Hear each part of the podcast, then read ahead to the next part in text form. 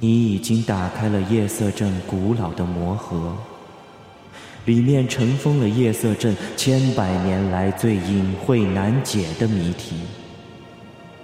但魔盒一旦被打开，你就必须赶快破解这些谜题，否则诅咒就会降临整个小镇。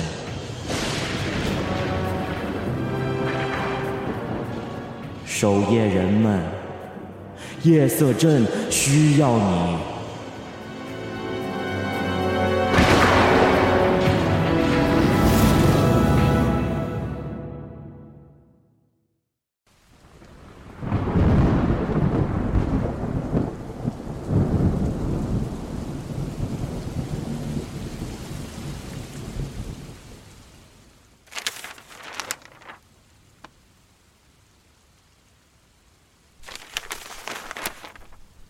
这是发生在夜色镇里最诡异的一桩案件。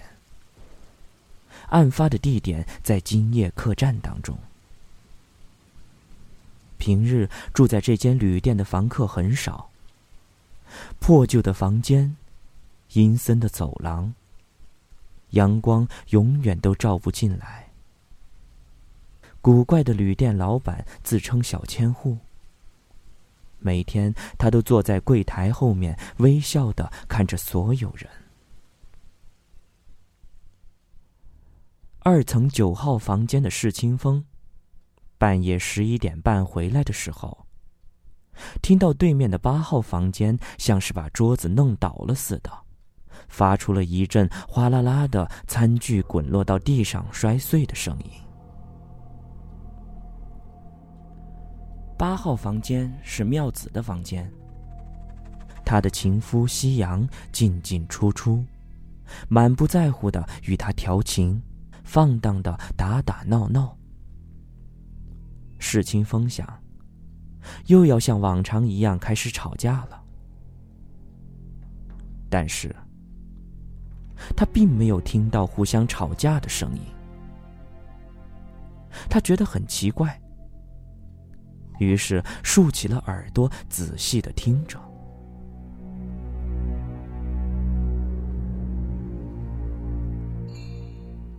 他仿佛听见，好像有人在喊救命。那是一种听不清的低沉沉的呻吟声。他听到了呻吟声之后，他迅速的去敲八号房间的门，但是。没有一个人回答。门儿是锁着的，而这时，一层四号的猫猫上来了。他对石清风说：“妙子的房间有奇怪的声音，以及和往常不一样的争吵声。顺便说一下。”猫猫是妙子的表弟，住在八号房间下面的那间房里。世清风说：“是啊，我很担心。我敲了敲门，可是屋子里没有人回答。”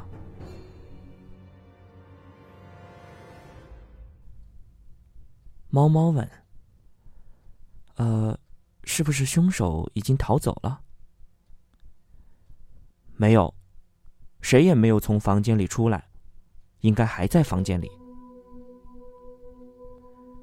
于是两人把耳朵贴在了门上，想听听里面的情况。可是听了半天，那房间里什么声音也没有。于是猫猫说道：“一层只有我一个人在。”我过去叫小千户吧。说着，猫猫下楼去了。小千户是这家小旅店的老板。他接到猫猫的通知后，立刻就赶了过来，拿着另一把钥匙把门给打开了。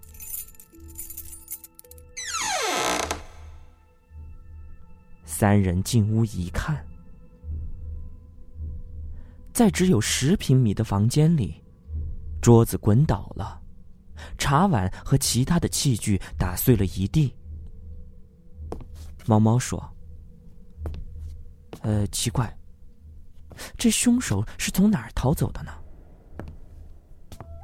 世清风也说道：“桌子翻滚，又有奇怪的声音，但谁也没有从房间里出来过呀。”小千户心里一紧，忙打开了窗户，向下一看，窗户下面是悬崖，根本就不可能从这里跳下去逃走。在房子的外墙上有排雨水的铁皮管，一直通到楼下。排雨管上斑斑驳驳，到处都是洞，因为漏水，墙皮已经脱落。猫猫说：“呃，如果凶手从窗户跳下去的话，我在下面的房间里立刻就会发现他。”于是三个人又去查看了壁橱，也没有发现有用录音机录下的奇怪声音和桌子的滚倒声。那么到底？在这个密室中勒死妙子的凶手是在什么时候、什么地方逃走的？凶手又是谁呢？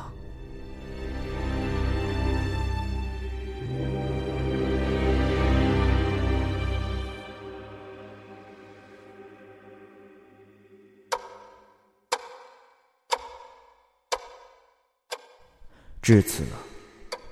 谜题已经全部呈现在你的面前，夜色镇的命运就掌握在你的手里。